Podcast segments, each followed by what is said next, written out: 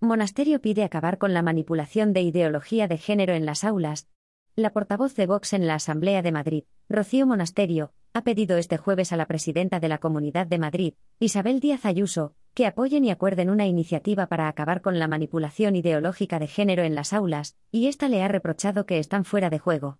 Durante la sesión de control al Gobierno en el Pleno de la Asamblea de este jueves, Monasterio ha lamentado que las propuestas de Vox no sean una prioridad para el Ejecutivo autonómico.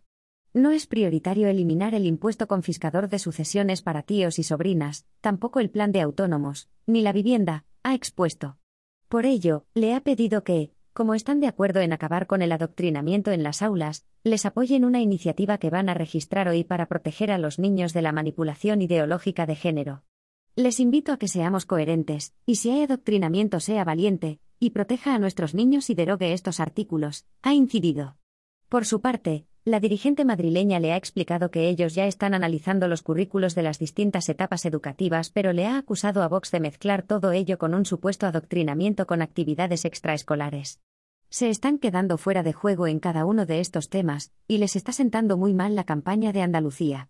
No encuentro más que hablar ni negociar en estos momentos. Las prioridades del gobierno son claras, ha zanjado la presidenta.